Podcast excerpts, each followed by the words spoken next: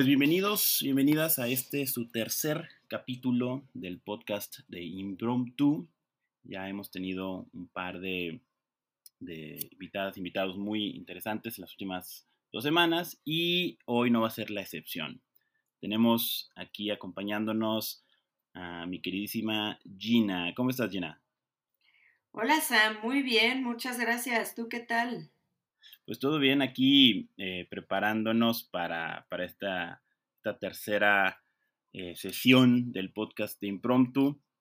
Como, como nuestros, nuestros escuchas saben, eh, si nos han seguido en estos dos capítulos pasados, la idea de Impromptu es poder tener una entrevista con una persona que, que en lo personal aprecio mucho, que admiro mucho y que sé que tiene una historia muy interesante que, que contarnos de, de, experiencia, de aprendizajes en la vida.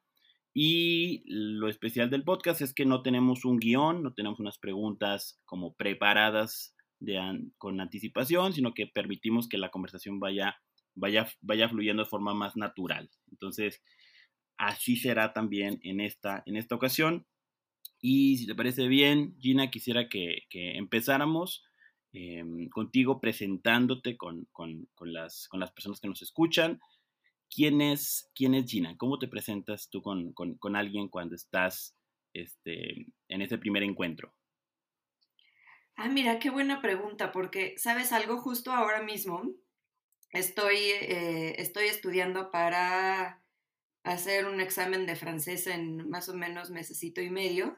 Y justamente lo primero que, o sea, como seguramente tú sabes, cuando te hacen un examen de, lengua extranjera son cuatro competencias las que tienes que demostrar.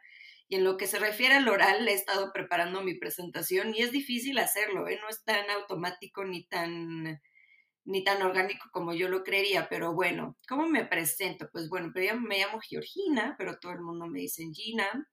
Tengo 34 años, eh, estudié relaciones internacionales y ciencias políticas, muy convencida de que en algún momento yo iba a ser parte del servicio exterior mexicano. La idea de servir a México en el exterior y de poder viajar y de poder empaparme de otras formas de ver la vida me parecía, me parece todavía sumamente atractivo pero eh, de verdad es que haciendo memoria no sé en qué momento a mí comenzaron a atravesarme este, temas relacionados a transparencia, a rendición de cuentas, a apertura institucional y realmente me fui, me fui decantando por ello.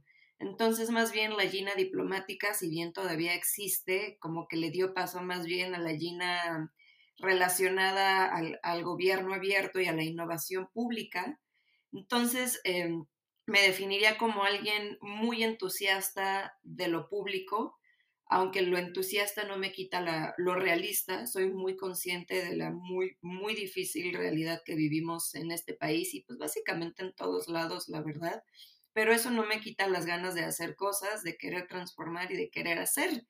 Eh, soy eh, una verdadera amante del cine, de no haber estudiado lo que estudié, sin duda hubiera estudiado hubiera estudiado cine. De hecho, hice también eh, una primera ronda para estudiar cine en el Centro de Capacitación Cinematográfica.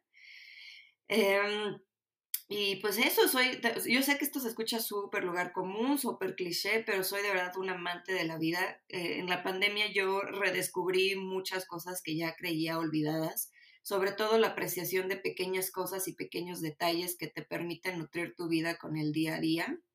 Soy una persona también un poquito enojona, tiendo a enojarme fácilmente, eh, pero no tengo un carácter explosivo, lo juro.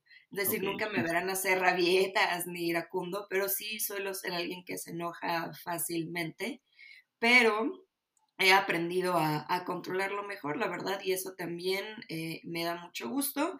Soy una persona agradecida con la vida porque todavía tengo a todas mis personas queridas conmigo, tengo a mis papás, tengo dos hermanas, Em, tengo a mi novio con el que tengo una diferencia de edad un poco importante, pero estar en una relación con él también me ha ayudado mucho como a resignificar el valor de las relaciones. Y pues eso, soy al, soy al día de hoy una persona, yo diría, contenta con lo que tiene, agradecida, a veces un poco inconforme, lo cual no creo que sea necesariamente malo, porque eso me lleva siempre a como buscar y, dar ese pasito de calidad en las cosas. Y pues bueno, siempre esperando transformar desde el espacio que me toque ocupar. Muy bien, muy bien, Gina. Muchas gracias por, por, esta presentación. Y tomando, tomando como, como, como, pauta y tomando como base la, la presentación que, que, nos acabas de, hacer de ti, quisiera, quisiera poder este, hacer algunas de las, de las primeras preguntas. Y, y me voy a, ahora sí que por orden de mención. Eh, dices que estás preparando para un examen de francés, ¿es así? Así es, correcto. ¿Y alguna, eh, primera pregunta, alguna razón de por qué estás este, preparando, estás estudiando francés? ¿Ya lo habías estudiado antes? ¿Tienes planes de ir a Francia pronto o a algún otro país francoparlante? Sí, bueno, este, tengo que admitir que a mi edad yo todavía no soy una persona titulada. es un gran pendiente, es, es al día de hoy uno de mis, gran, de mis grandes pendientes de vida por razones varias yo no tengo todavía un título. Eh, para mí sí, sí es importante, honestamente, sobre todo porque a mí me gusta estudiar, me gusta prepararme, entonces quiero seguir haciéndolo. Y uno de los requisitos que a mí me piden para poder titularme es acreditar una segunda lengua, es decir, una lengua distinta al inglés. Entonces, dado que yo empecé a estudiar francés desde hace mucho tiempo, aunque también interrumpí muchos años, pues es, una lengua que, decidí retomar, que además me gusta mucho, sinceramente. Ya sabemos otra vez de los clichés y lugares comunes, pero yo siento que, que el francés es una lengua que, que, se escucha simplemente hermoso. Eh, y sí, sobre todo por eso. De momento no tengo planes de hacer ningún, este, de viajar a ningún país francófono o ni hacer ningún tipo de especialidad. De hecho, la especialidad que quiero hacer es en Inglaterra, o sea que sinceramente el francés no me sería de mucha utilidad específicamente para ello. Pero en realidad la razón obedece a mi titulación, pero de que quiero seguir estudiándolo, quiero seguir haciéndolo, porque además uno nunca sabe, yo he hecho muchos planes que no me han salido, entonces capaz que a lo mejor lo que tengo planeado al momento de hoy, pues termina por decantarse en algo más y el francés termina siendo de suma utilidad, pero es específicamente para mi titulación. Así que quien nos escuche, por favor, este, cuando terminen de estudiar, nunca dejen pasar tanto tiempo entre, entre o ese periodo entre que terminaron y titularse. Hijo, de verdad, entre más pronto puedan hacerlo, mejor. Muy bien, muy bien, ese es un, un consejo particular, el primer consejo de, de esta... de la jornada, sí, sí. De la jornada. Eh, muy bien, Gina. Y, y Pregunta, eh, nos dijiste las carreras que estudiaste. Eh, ¿Dónde las estudiaste? ¿Dónde, estudiaste tu carrera? Las estudié en el ITAM, en el glorioso ITAM, sueño porfirista tecnócrata según la definición actual que dan de nosotras. Este, pero sí, ahí, ahí estuve, en esa H institución. Muy bien, muy bien, muy bien. ¿Y cómo fueron tus años ahí en el, en el ITAM, Gina? ¿Qué, ¿Qué recuerdas con, más cariño de esos años en el ITAM? Fíjate que yo a pesar de todo el ITAM lo quiero mucho, o sea, no significa que no sea crítica de algunas de sus formas, porque siento que es una universidad en la que a veces confunden la exigencia con la intransigencia, pero la verdad mi periodo universitario fue maravilloso, sobre todo porque Sam, yo no sé si alguna vez te platiqué, pero yo estuve en una misma escuela toda mi vida, o sea, yo literalmente desde kinder hasta el tercer año de preparatoria estuve en una misma escuela, en el glorioso Linca, ahí sobre Periférico Sur, a la altura de la sala Olincho Listli. Sí, sí, sí, y aunque también, o sea, siempre que paso por ahí, porque además vivo, yo vivo por el sur de la Ciudad de México, entonces casi todas mis actividades laborales están en el centro, entonces inevitablemente hago el trayecto sur-centro y paso por ahí. Siempre que la veo me acuerdo, o sea, porque fueron 16 años de mi vida que, que, yo pasé ahí y mis amigos de, de, la, de, la, prepa son mis amigos de la secundaria y son mis amigos de la primaria y son mis amigos del kinder, o sea, verdad, literalmente compartimos todo ese trayecto de vida juntos. Entonces, Sí, la verdad. Entonces, o sea, hay quien a lo mejor te dirá, pues qué flojera, qué, qué feo que no pudiste conocer más. Y no, yo no lo veo así, o sea, yo realmente lo veo como una oportunidad que muy pocos tienen, de, de tener relaciones así de longevas y de fortalecer eh, relaciones que te van a acompañar básicamente toda la vida. Sin embargo, con eso no quiero decir que la verdad, si al final no estuviera ya yo un poquito aburridona, honestamente, un poquito hastiada, pues justamente de esa rutina que yo sostuve tanto tiempo. Y cuando yo ya llegué a la universidad, o sea, fue literalmente un mundo de oportunidades para mí. Claramente yo todo lo veía como algo novedoso, algo divertido. Eh, entonces eso me llevó a, disfrutarlo particularmente más. Pero el ITAM fue rudo también. Eh, sí, como te digo, a veces la exigencia, o sea, no es, yo diría que no es exigencia fuera de lo normal, o sea, cualquiera, por supuesto, puede llegar al ITAM, pero no sé si cualquiera pueda mantenerse, no por capacidades, ni mucho menos, simplemente porque no estoy segura si a lo mejor estén dispuestos a darle tanto a un lugar. O sea, no, sé cómo se escuche eso, pero así, así lo veo yo. Entonces, yo disfruté muchísimo el ITAM, sí soy, insisto, crítica de, varias de sus formas, eh, pero fue de verdad una de mis mejores experiencias de vida, mi, mi época universitaria. Muy bien, muy bien, Gina. Entonces, em, estuviste ahí en el, en el ITAM, estudiando, estudiando la, la universidad. Y cuando, cuando entras al ITAM, tú ya tenías este sueño de poder ser parte del Servicio Exterior Mexicano. Entiendo que por eso entraste a esa carrera, ¿es así? Así es, porque además otra cosa súper curiosa, en mi último año de preparatoria, eh, bueno, en el Olinka yo, otra, una también de las cosas que agradezco mucho es que siempre nos dieron mucha orientación vocacional como para poder aprovechar el tiempo tanto como pudiéramos, porque si bien hay gente que termina descubriendo su auténtica vocación, pues incluso hasta después de estudiar todo, lo cual evidentemente es perfectamente válido. Y es más, yo creo que ni siquiera es algo que nosotros realmente podamos controlar, o sea, sí es algo que yo creo que la vida nos da en el momento adecuado. Eh, en el último año de preparatoria nos hicieron escribirnos una carta dirigida a nosotras mismas a un año de distancia, o sea, es decir, cómo nos veíamos nosotros a un año y por correo y todo, ¿eh? Nos la mandaron, incluso a mí me llegó un año y fue así, estuvo muy chulo. Pero en esa carta nos pedían, eh, te digo, justamente describirnos, eh, ver cómo nos veíamos y aquello que a lo mejor nosotros visualizábamos que iba a pasar en ese año se cumplía o no. Y yo en esa carta estudié justamente que quería estudiar eso porque sentía que, englobaba como todas las áreas de estudio que a mí me gustaban, a lo mejor sin, sin dedicarme específicamente a eso, es decir, o sea, veías mucha historia, pero sin ser historiadora, eh, mucha economía sin ser propiamente economista y así con distintas áreas de estudio. Entonces sí, la verdad es que mm, sí, sí fue lo que yo esperaba. y ahí, por ejemplo, eh, el Servicio Exterior Mexicano, para las personas que nos escuchan, ¿Es, es ser embajadora, ser cónsul o, qué otros tipos de, roles tienen ahí en el Servicio Exterior Mexicano? No, mira, o sea, esos quizás son, son quizá no, o sea, esos son los máximos cargos definitivamente eh, que, a los que se puede aspirar saliendo del país. Pero, pero no, o sea, hay tanto que hacer en, en servicio, en, el, en el servicio exterior que quizá a lo mejor yo también erróneamente creí que eso era lo primero a lo que yo aspiraría una vez terminando los estudios, ¿no? Y además, muy suave, claramente yo quería que me mandaran a algo que yo llamo la ruta L'Oreal. O sea, por supuesto que yo quería que me dieran la embajada en Londres o la embajada en París, pues porque, se, digo, soñar no cuesta en lo absoluto, ¿no? Y si hemos de hacerlo, pues que sea lo grande. Pero no, desde luego, desde luego hay, hay, mucho camino por recorrer antes que eso y a lo mejor también ciertas experiencias que no van a ser del todo, desde mi punto de vista, gratificantes como para esperar a llegar a ese punto.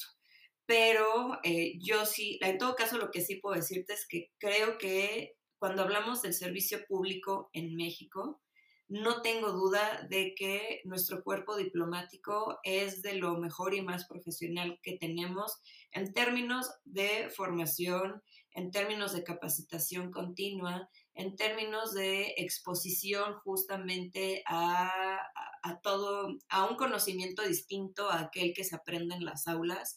Yo estoy muy, muy contenta con, o más, más que contenta, realmente estoy orgullosa del, del servicio exterior y de la amplísima experiencia diplomática que México ha formado, más allá del matiz y del enfoque que se le ha dado en esta administración en particular. Pero sí, o sea, de verdad yo creo que el servicio exterior mexicano es uno entre, es uno en un millón. Muy bien, muy bien. Entonces, eh, entras tú al ITAM con esta, este anhelo, esta, este ánimo de poder entrar algún día al servicio exterior mexicano. ¿Cuánto, cuánto tiempo estuviste en el ITAM, Jenna? Mi carrera en realidad se prolongó seis años, poquito más de hecho, porque yo me salí un año. No, no es cierto más, porque yo me salí primero un año para eh, irme a vivir a Chiapas. Primero, esto, esto, es una, bueno, ya que estamos hablando de esto, este, yo me fui a vivir a Chiapas más de un año. Primero empezó como un verano casual, un amigo me invitó a turistear pero turistear al tiempo que trabajábamos en un albergue allá, en un albergue para niños este, chiapanecos que necesitaban ayuda eh, eh, para mejorar su español. Eran niños indígenas que no, hablaban muy, muy bien español y nos pidieron ayuda para, para regularizarlos y que les pudiera ser más fácil expresarse. Pero estando allá, además conocí a una chica que al día de hoy es una de mis mejores amigas, que se dedicaba a temas de migración. Y pues me empezó a mostrar lo que hacía allá y me, terminé quedándome más tiempo allá trabajando con ella justamente en, temas migratorios. Entonces eso de entrada me, me, quitó tiempo de la carrera, o sea, porque iba solamente por un verano, pero terminé quedándome más tiempo.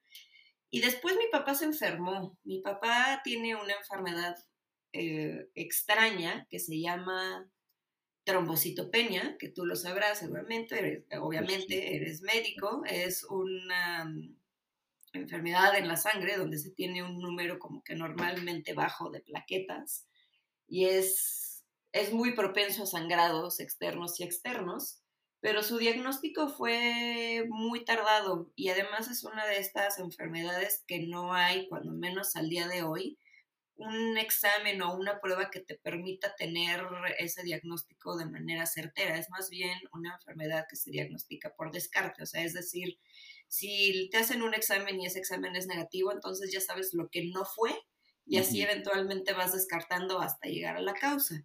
A él le hicieron ese diagnóstico, pero eh, nos, nos mudamos primero a Guadalajara, porque allí vivía el hematólogo que a él lo trata al día de hoy. Y después estuvimos un rato en Estados Unidos, eh, solamente unos meses, en lo que también le hacían pruebas, eh, llegaban como a ese diagnóstico. Y eso también me, me, tomó tiempo de la carrera. Entonces, en realidad fueron, fueron más o sea, yo debía haber acabado en ocho semestres y me, fui como a seis años, más siete años, por esas causas. De acuerdo. Y vamos a, regresar un poquito al, momento cuando estabas en, Chiapas, porque me parece algo, algo interesante y que no, que no estaba este, en, mi radar de las, de las áreas que conocía de tu vida. Este, e, ese tiempo que estuviste por allá, ¿en qué, en, qué zonas del, estado pudiste estar? Llegué inicialmente a un, a un poblado que se llama Tzimol. Tzimol está cerca de Comitán, que ya está muy cerca de la frontera con Guatemala. Eh, ahí llegamos a un albergue, eh, a un albergue, no, no recuerdo exactamente cuál es el término porque no es propiamente ecológico ni ecoturístico, porque eso es limitante, o sea, tiene más cosas, pero ahí, eh, ahí, realmente fue mi, mi primera experiencia con lo sustentable, digo, ya que hemos de entrar en detalles, fue un albergue en el que llegamos este, mis amigos y yo, pero en el que no teníamos drenaje, no teníamos gas, no teníamos eh, eh, agua para, para, los inodoros, entonces utilizábamos baños secos, había paneles solares para calentar el agua y el agua que teníamos era exclusivamente de recolección de agua de lluvia. Entonces, digo, no que, no que me quiera ver muy transgresora ahorita, de lo absoluto, de verdad no lo digo ni con esto estoy diciendo que ya estoy llamada a dirigir Greenpeace, pero de verdad que sí es aleccionador porque pues si no estás acostumbrada a ello y de repente pues te, quitan esas comodidades, vaya que de verdad valoras muchas cosas. Entonces, pero digo, o sea, con esto yo vivía perfectamente, o sea, sin ningún tipo de carencia, solamente era una manera distinta de aprovechar nuestros recursos. Entonces ahí llegué primero a, Comitán, porque ahí, ahí estaba el albergue con los, de los niños con los que trabajábamos. Pero después, cuando conocí a Anne, así se llama, se llama mi amiga, nos empezamos a mover hacia Tapachula, nos empezamos a mover también ya más hacia la región Lacandona. Eh, sobre todo seguíamos la ruta de la bestia, este, mm, este tren de carga que llega hasta el norte del país, pero incluso eventualmente nuestras actividades nos hicieron bajar a Guatemala, nos hicieron bajar a Honduras eh, para seguir la ruta migratoria y, comprender, eh, es que esto te hablo de más de 10 años y ya estábamos hablando de una crisis migratoria muy aguda eh, de, compañeros centroamericanos y también, por supuesto, de mexicanos. Entonces, sí, en realidad, o sea, en Guatemala y Honduras fue muy poco tiempo, o sea, solamente semanas, pero en general yo estaba sobre todo en Tapachula, porque ahí es además donde está la estación migratoria, ahí es donde están como el epicentro, por decirlo de alguna manera, de la política migratoria en la frontera sur.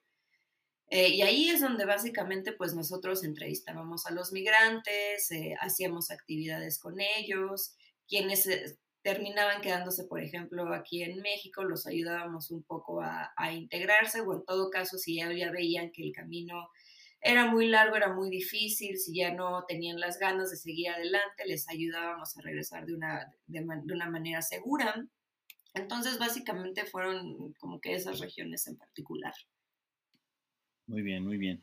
Y, cuando, cuando llegó el momento de regresar a, la escuela, de regresar a las clases, ¿hubo algún desencadenante, Gina, o simplemente fue un momento de decir hasta aquí llegó mi participación, ya, ya es tiempo de volver? ¿Cómo fue la decisión?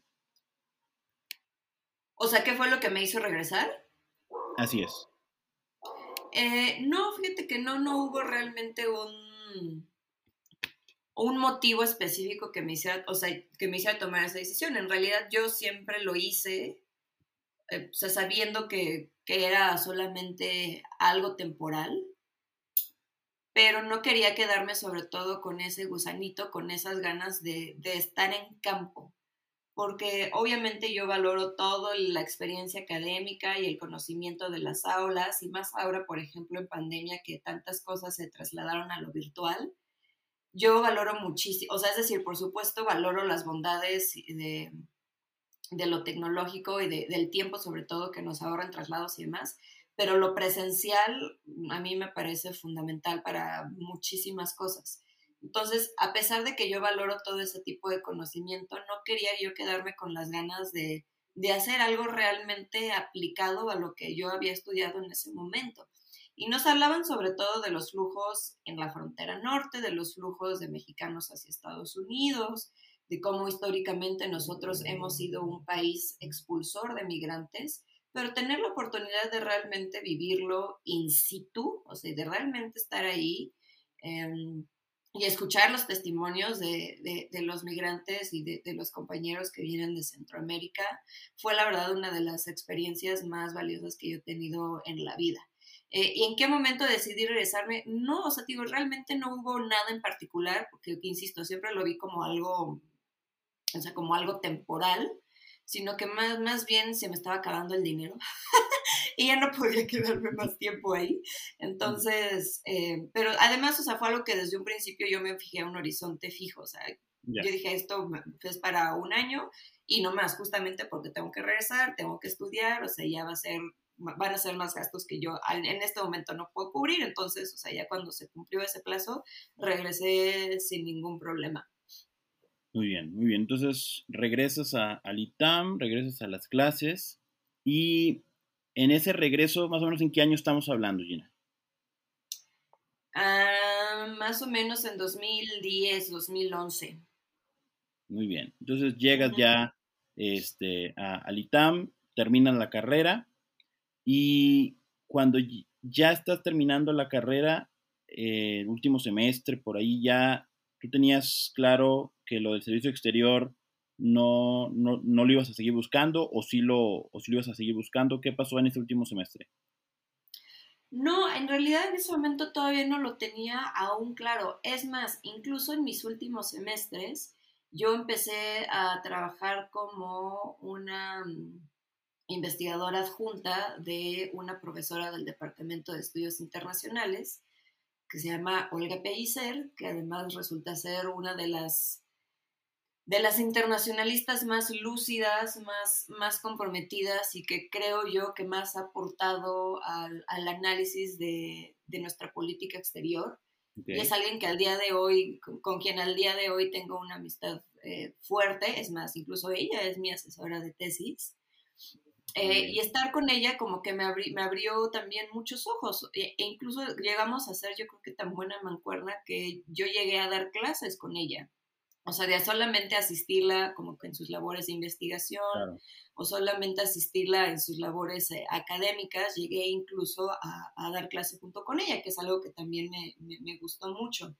Pero no, o sea, realmente para ese momento yo aún no tenía, no tenía eh, claro que la parte del servicio público, del servicio exterior, no era precisamente lo mío. Y de hecho, ahora que lo pienso, digo, no sé en qué momento yo empecé a empaparme de, los temas a los que me dedico ahora, que son los que ya mencioné al principio, pero no, o sea, no hubo nada en particular que a mí me hiciera, por ejemplo, desencantarme del servicio exterior, sobre todo porque en realidad nunca lo probé, o sea, nunca me dediqué a ello. Em, simplemente fue, fue la propia naturalidad de los ciclos de vida que pues yo creo que no, no, no estaba a lo mejor yo hecha para la labor diplomática, que me fueron alejando un poco de eso. Ya, bueno, entonces eh, no hubo así un, desencadenante particular, fue más bien algo, algo más gradual, algo más natural. Y, y entonces aquí mi primera pregunta es, mi siguiente pregunta es, ¿cuál fue, una vez que terminaste, terminaste las clases, terminaste el, tiempo en la universidad, ¿Cuál fue tu primer, tu primer trabajo? Mi primer trabajo fue en el Instituto Mexicano de la Juventud, en el INJUVE. Eh, fue, entré, como, entré como becaria, la verdad. El, el INJUVE está en la calle de Serapio Rendón, ahí más o menos por el Monumento a la Revolución. Y ahí, bueno, pues como, como seguramente tú también sabes, Sam, porque yo sé que tú eres un entusiasta de lo público también, pues es un instituto encargado de dirigir la política de desarrollo de los jóvenes de este país, ¿no? Que, que, de hecho yo ya no sé si esa, esa definición de jóvenes se ha modificado un poco, sobre todo como en, en, en, la edad que según la política nacional comprende a alguien que es joven.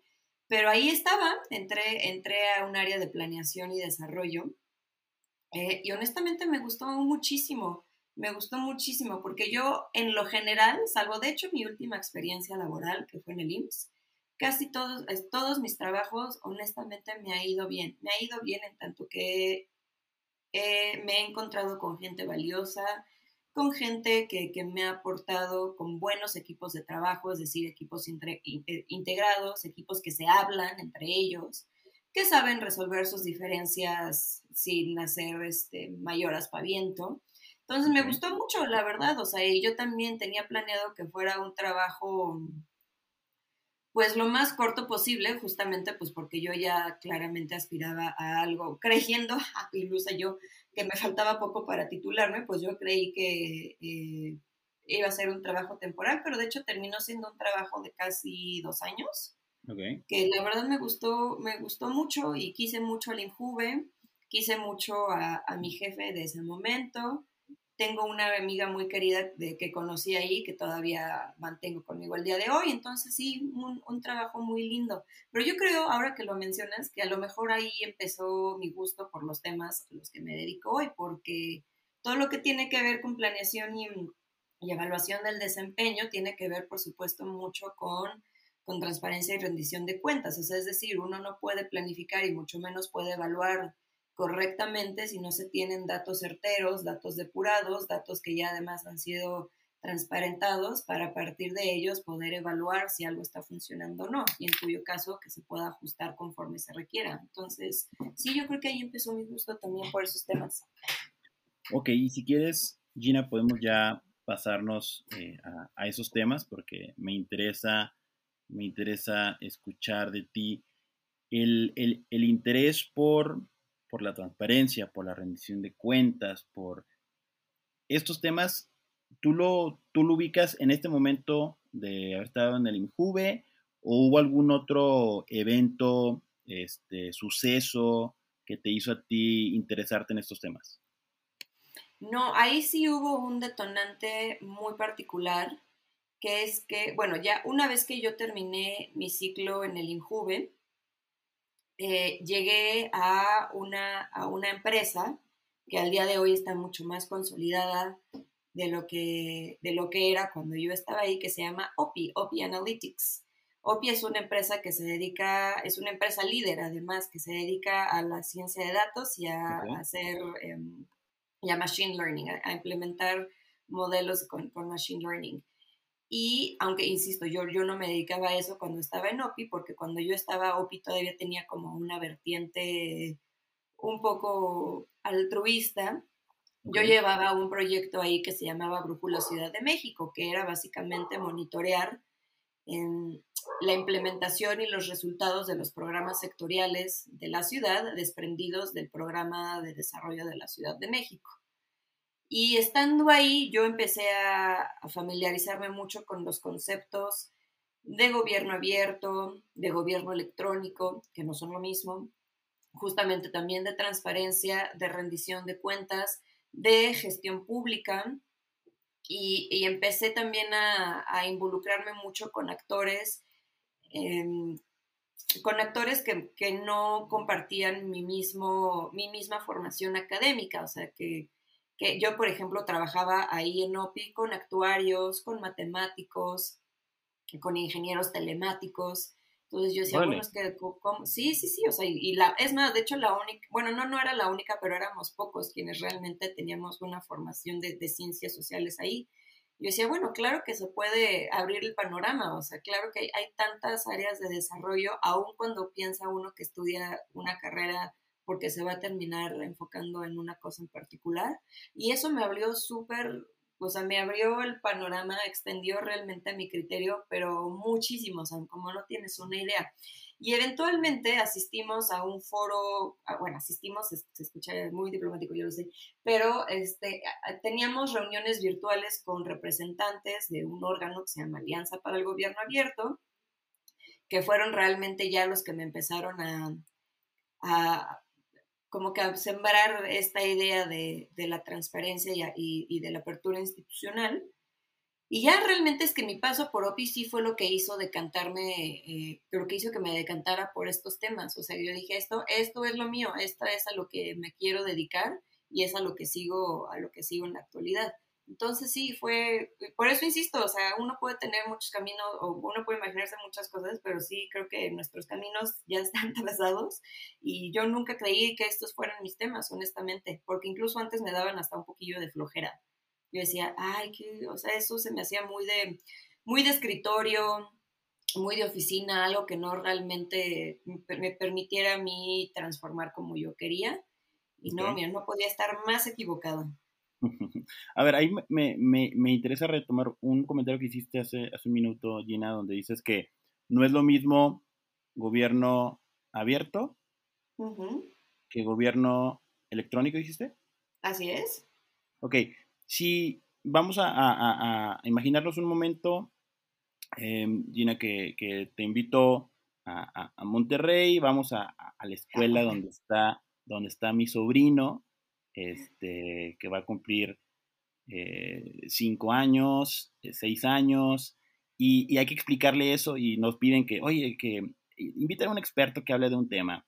Y yo le digo, mira, aquí está mi, amiga Gina visitándonos en Monterrey, déjame, le digo, ¿cómo, cómo, explicarle, por ejemplo, a un grupo de, de niños lo que es eh, el, el, gobierno abierto, el gobierno electrónico y la diferencia entre ellos? Ay, qué buena pregunta. Y me pone nerviosa eso, ¿sabes? Porque dicen que si, por mucho que tú comprendas un tema, si no sabes explicarlo, significa que realmente no lo comprendes tan bien como tú crees. Y menos para un niño. Y deberíamos ser capaces de hacerlo. Pero, ok, haré mi mejor esfuerzo.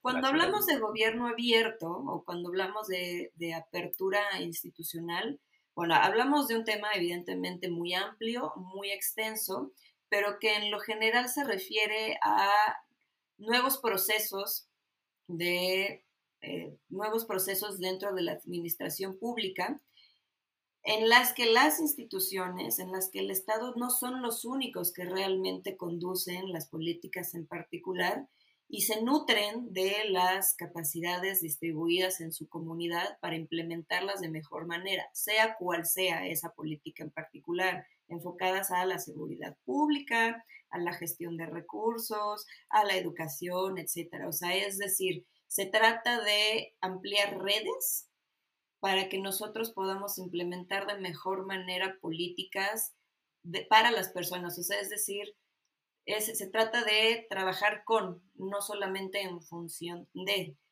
Espero que un chiquito de cinco años me pueda entender esto, pero más más o menos así es el asunto.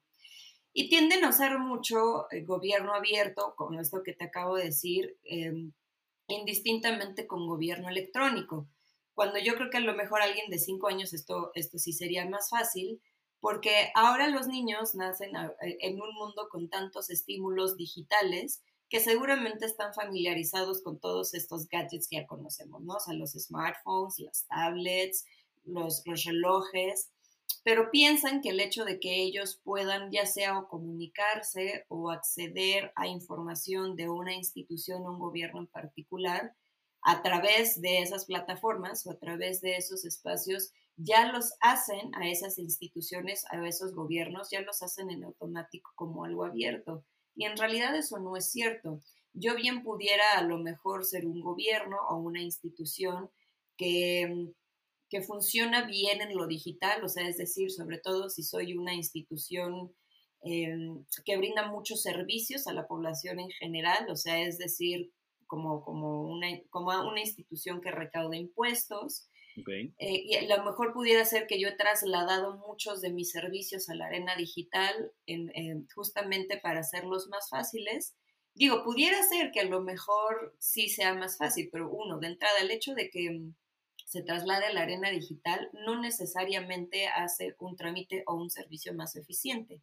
Hay servicios que, este, que, que, son digitales y siguen siendo igual, si no es que incluso más ineficientes que cuando uno tenía que ir a una oficina y tener trato directo con un burócrata.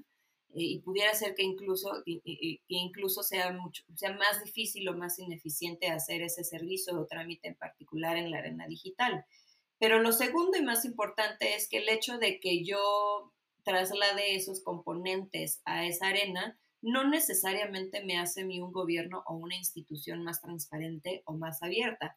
Pudiera ser que aquello, que esa información toral a partir de la cual yo me conduzco como institución, sea siendo información cerrada, sea siendo información poco accesible para, para mi para mi comunidad en general. Entonces, insisto, el hecho de que me traslade a la arena digital no necesariamente me hace a mí un gobierno más transparente. Por ello yo siempre eh, hago esa diferenciación. Entonces, creo que eso le diría a tu sobrino.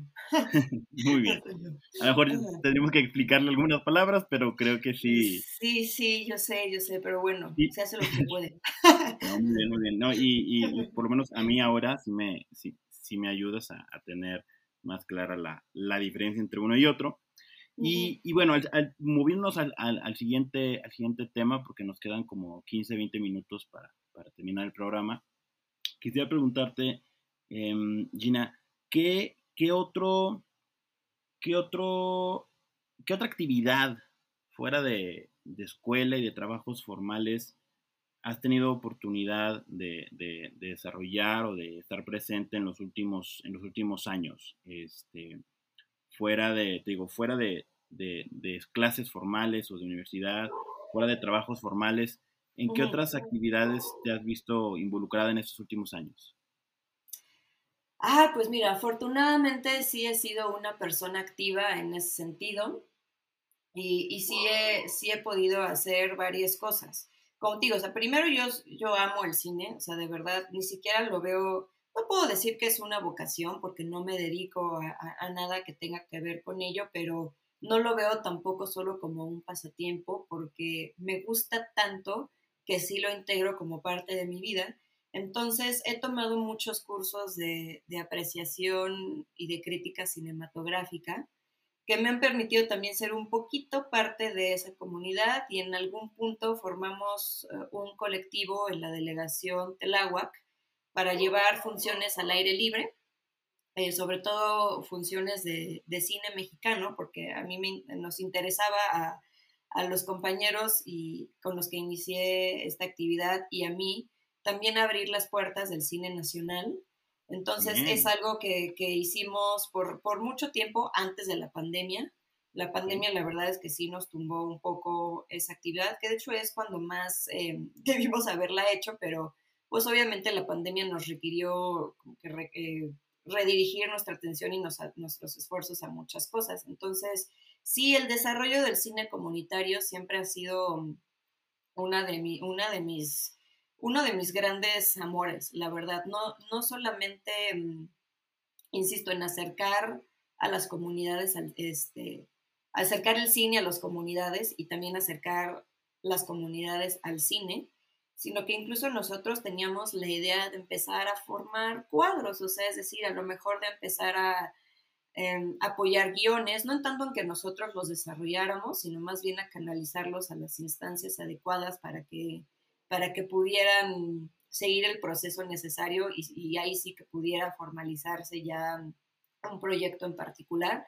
Entonces, el desarrollo de, cine comunitario siempre ha sido em, uno de mis gustos y de hecho estamos retomándolo, pero es una actividad que, hicimos muchos, muchos años, de, hacíamos funciones al aire libre, después hacíamos un poco encuentros em, como, eh, como, diálogos, así justamente para saber qué les había parecido la película, si les había gustado o no. Eh, si les sobre todo nos interesaba saber si algo les gustaba, ¿por qué? Porque a partir de ello es que nosotros sabíamos más o menos qué tipo de películas enseñarles, qué tipo de películas eh, poder seguir fortaleciendo y sobre todo que también el cine fuera una ventana hacia el mundo exterior. A veces creo que nosotros estamos muy ensimismadas en nuestras actividades diarias sin saber que de verdad hay un mundo allá afuera que, que nos espera. Y ya, ya sé que esto también se escucha muy cliché, pero nosotros queríamos hacer justamente del cine una ventana a eso, ¿no? Saber que hay, hay mucho a lo que pudieran hacer, a lo que se puede hacer, hay mucho que se puede ver y se puede sentir y se puede experimentar. Entonces, bueno, esa ha sido una de, de mis actividades más, más fuertes y más de verdad de mis actividades favoritas de la vida. Otra actividad, a mí me gusta mucho bailar, Sam. Entonces, pues yo tomé clases de baile muchos años, clases de salón y clases de hip hop. Eh, la, última, la última clase la tomé en la UNAM. La UNAM tiene talleres de danza libre. Y ahí conocí a un prof de hip hop muy bueno que se llama Oscar Balok. Eh, y, ahí, y hacíamos a veces funciones dentro de la propia cartelera de la UNAM. Entonces, pues también me dedicaba a bailar. Este, estaba muy chistoso, la verdad. Eh, sí, sí, sí, porque a veces pues no nos iba a ver nadie, ¿sabes? A veces nada más iba mi mamá y mi hermana y eso porque las obligaba por Entonces, este, esas, esas han sido, la verdad, mis, mis actividades más fuertes y a lo mejor siendo un poquillo drástica o un poco brusca en, el cambio, eh, ahora también, no es como que me dedique formalmente a esto, pero trato de dar eh, acompañamiento, estoy en formación más bien para dar acompañamiento a mujeres que han, han tenido abortos tratamos de acompañarlas en el proceso, tratamos de que sea lo más llevadero y, y, lo menos pesado, evidentemente, para ellas. Y también, o sea, cada de estas actividades, por más que no sean mis actividades del diario, mis actividades cotidianas, son actividades que me nutren mucho como persona y que me ayudan siempre eh, ampliar mi criterio, porque ya sabes, a Muna se las da de muy open mind, ¿no? Hasta que es una quien está en esas situaciones y te das cuenta que no, que en realidad no eres tanto y que no eres tan empática como creías, ni eres tan buena onda como creías, ni cosas por el estilo. Entonces me gusta redescubrirme a partir de esas actividades. Muy bien, muchas gracias. En general. Muchas, muchas gracias, Gina, por, por compartirnos esas otras actividades que has estado realizando en los últimos años, además de la parte estrictamente académica o, profesional. Y por ahí también eh, quisiera brevemente preguntarte que hay un, hay un espacio por ahí en, en, Twitter que, que, has tenido oportunidad de, de, de, construir, de elaborar en los últimos, en los últimos meses, eh, donde, donde tienen, tienen invitados y, y, quisiera preguntarte si nos puedes hablar un, un poquito de, de, ese espacio. Sí, pues es un espacio que eh, lleva ya un poquillo de tiempo inactivo, pero que también llevamos varios meses desarrollando, pues nada, simplemente queríamos apalancarnos de una herramienta adicional en lo digital, que son los Twitter Spaces, para abrir debate sobre temas en particular. Este, y pues quizá, y si la fortuna lo permitiera, posicionarlos un poco en la agenda y, y hablar de ello, que a lo mejor hablar de lo que no, quizá no se habla tanto porque a veces la coyuntura absorbe mucho a la opinión pública, pero hablar sobre todo de temas de nuestro interés. Eh, pues hemos tenido invitados de todo tipo, invitados, bastante, invitados e invitadas bastante variopintas, eh, que nos ha ido bien, la verdad hemos hablado, insisto, de todo un poco, desde em, el pacto fiscal impulsado por Enrique Alfaro, o sea, lo, que él busca hacer desde Jalisco, hasta eh, la defensa de los órganos autónomos, hablamos también en algún momento de podcasts, pero es sobre todo, insisto, utilizar espacios de diálogo disponibles, como Twitter en este caso, que sobre todo a mí me gustan porque no, no, no utilizamos nuestras caras para ello, y no que utilizar nuestras caras sea malo, pero a veces siento que estamos tan preocupados por vernos bien que a lo mejor olvidamos lo sustantivo, que es el diálogo mismo. Entonces, pues nada, ahí, nos, ahí hemos ido, este, intentando posicionar temas, o, no, ya, ya ni siquiera sé si vernos tan ambiciosos como para posicionar en general, simplemente aportar desde, desde, nuestra, desde nuestro espacio lo que se pueda en temas que consideramos importantes para la discusión pública. Hasta ahí. Muy bien, muy bien, muchas gracias. Gina, y aquí quisiera aprovechar para, irte preguntando, las personas que, hasta ahorita este, nos han estado escuchando, si quisieran este, seguirte y, leerte, ¿tienen algún espacio? No sé si nos puedas compartir, este, ya sea tu, tu, arroba en, Twitter o, alguna otra plataforma donde podamos este, escucharte o, conocer más de tus temas. Pues mira, en realidad ahora mismo yo solamente soy activa en Twitter no tengo ningún eh, blog o, algún otro espacio personal para, compartir estas reflexiones. A veces creo que debería hacerlo, pero sinceramente creo que sí consume mucho tiempo y, no sé realmente si pueda ser constante en mantener ese espacio en particular, pero realmente diría que solo Twitter. Estoy en Twitter, si soy una persona activa en esa red, me encuentran como Ada Georgina, así como tipo Ada Madrina, pero en lugar de Madrina, Georgina, como mi nombre. Este, y sí, realmente, realmente solo por esa vía. Muy bien. además de decirte que me ha, ido, me ha ido un poquillo mal, porque cuando empezamos los spaces, empecé a recibir muchos mensajes, tampoco diré millones, ¿verdad? Pero ni miles siquiera, pero sí muchos mensajes, este, pues bastante sugestivos, de mandándome fotos, o sea, ya sabes, o sea, la arena digital a veces también es complicada. Y también puede ser bastante incómoda, pero sí, también sobre todo he decidido a veces no abrir como tantas vías de comunicación, porque te digo, de entrada creo que es hasta muy desgastante, o sea, yo digo, esta gente que tiene un perfil en cada red social, bueno, ¿qué les pasa? ¿De dónde salen? Pero, pero no, no tengo nada más que ahí, perdón. Muy bien. Muy bien, entonces, si alguien quisiera eh, por ahí seguir tus, tus, tus, análisis, tus comentarios vía, vía Twitter. Te pueden encontrar como, como Ada, Ada Georgina. Y digo, pregunto por, por, por, curioso, ¿alguna razón de, de por qué se arroba el Ada? Eh, pues no, eh. la verdad es que yo sí, o sea, a mí siempre me ha gustado en mis, en mis perfiles de redes y cuando hago redes en realidad solamente Instagram y Twitter, como ponerme nombres originales. Entonces, aunque no me lo creas, sí me rompí mucho la cabeza para ponerme algo así. No sé siquiera si sea algo tan original o no, pero se me hizo, o sea, hay algo distinto. Pero no, la verdad es que no, no obedece a nada en particular. Quisiera contarte una gran historia al respecto, pero no, sinceramente no obedece a nada en particular.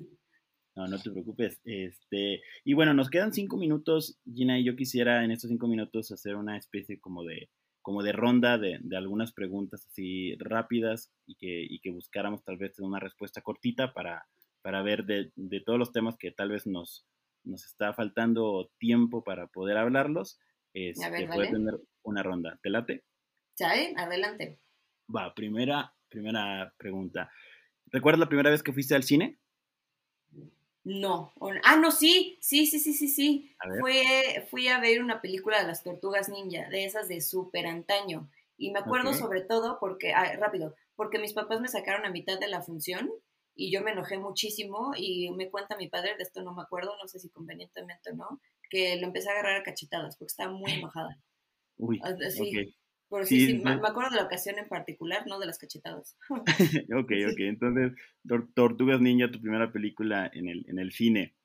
¿Tienes, segunda pregunta, ¿tienes alguna película, eh, alguna director o directora favorito? Uy, eh, o sea, es que no, no, esa película no puedo, son demasiados. Pero sí he de decirte algo, a ver, por alguna, por varias razones, siempre menciono la trilogía del Señor de los Anillos cuando se trata de películas favoritas. O sea, la, la, manera en la que esa película se construyó en su totalidad me parece una cosa hermosa. Y director favorito, tengo muchos, muchos, muchos, pero tengo una fijación muy particular por Guillermo del Toro. Lo amo con locura. Muy bien, entonces un saludo a Guillermo por ahí. sí, sí, en algún momento este podcast. Muy bien. Bueno, y entonces ahora pues la, la, siguiente pregunta creo que ya se respondió, pero si tuvieras oportunidad de ir a tomarte un café, una copa con cualquier persona actual o del pasado, ¿con quién sería y por qué? No, ¿sabes algo? Bueno, o sea, Guillermo, por supuesto. La semana pasada fui a mi primer concierto después de pandemia Fui al concierto de Smashing Pumpkins, que además es una cosa curiosa porque es una promesa que hice con uno de mis mejores amigos, que se llama Paco, que a los dos nos gusta y esa era una banda que ya había jurado que nunca iba a volver a tocar porque tuvieron problemas entre ellos y demás. Entonces, cuando nos enteramos que iban a venir a México, dijimos, tenemos que ir sí o sí. Fuimos y ver a su frontman, que se llama Billy Corgan, me pareció una cosa fuera de este mundo. O sea, mira, que he ido afortunadamente a muchos conciertos, he tenido muchos rockstars enfrente mío, pero ver a ese hombre me impuso muchísimo. Y mira que tiene una personalidad un poco difícil, ¿eh? pero yo creo que sí me iría a tomar unas chelas con él, porque así, o sea, como que toda la... el epítome del rockstar, además del rockstar acá medio pesadón, yo creo que ese hombre lo personifica. Me iría con él, la verdad, a echarme unos drinks. Muy bien, muy bien, muy bien. Siguiente pregunta. Si tuvieras oportunidad de ir a cualquier país o ciudad del mundo que aún no conozcas, ¿cuál sería? Ahora mismo iría a Perú. Bien. Necesito conocer Machu Picchu, sí o sí. Me he soñado mucho en Perú, que es una cosa también muy rara. Yo tengo sueños muy extraños, o sea, yo sé que los sueños son raros, pero creo que los míos son particularmente extraños. Y yo me he soñado, eh, me, he soñado hablando idiomas que no hablo. Este, y, sí, ya sé, lo sé, es una cosa muy extraña. Y me he soñado mucho en lugares que no he visitado, pero además lo sueño con una claridad, o sea, que de verdad siento que ya he sentido ahí. Y desde, llevo ya mucho tiempo soñándome en Perú y creo que es una señal astral de que debo visitarlo. Entonces sí, yo ahora mismo iría a Perú. Perfecto, perfecto, muy bien. Y bueno, ya por último, eh, la, última, la, última pregunta o la última eh, minutos de, del podcast, Gina. algún mensaje, alguna em, sentir, digo, varias veces has dicho durante el podcast que tal vez esto suena cliché o aquello suena cliché, pero dejando de, o sea, quitándonos un poquito esa, esa idea de que algo pueda o no ser, ser, ser cliché, ¿qué, qué, qué mensaje o qué comentario te gustaría que, que, dejáramos aquí grabado como, como, cierre de este podcast? Puede ser lo que tú quieras, o sea, desde un mensaje a, a, los escuchas, a, la juventud, al país, o nada más una reflexión personal, lo que tú quieras, algo que quisieras que quedara grabado en este último minuto del podcast, ¿qué pudiera ser, Gina?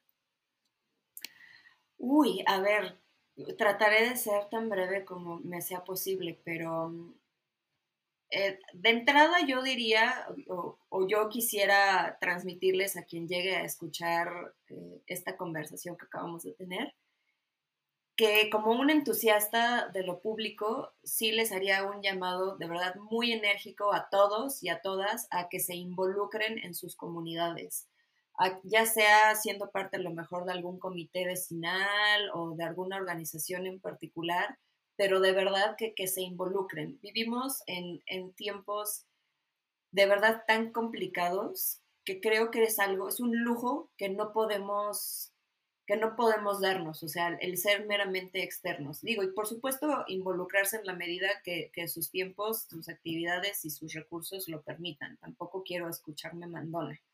Involucrarse sobre todo para, para que puedan expandir esa, esa conciencia comunitaria que, todos tenemos y que yo creo que en ocasiones es involuntariamente limitada.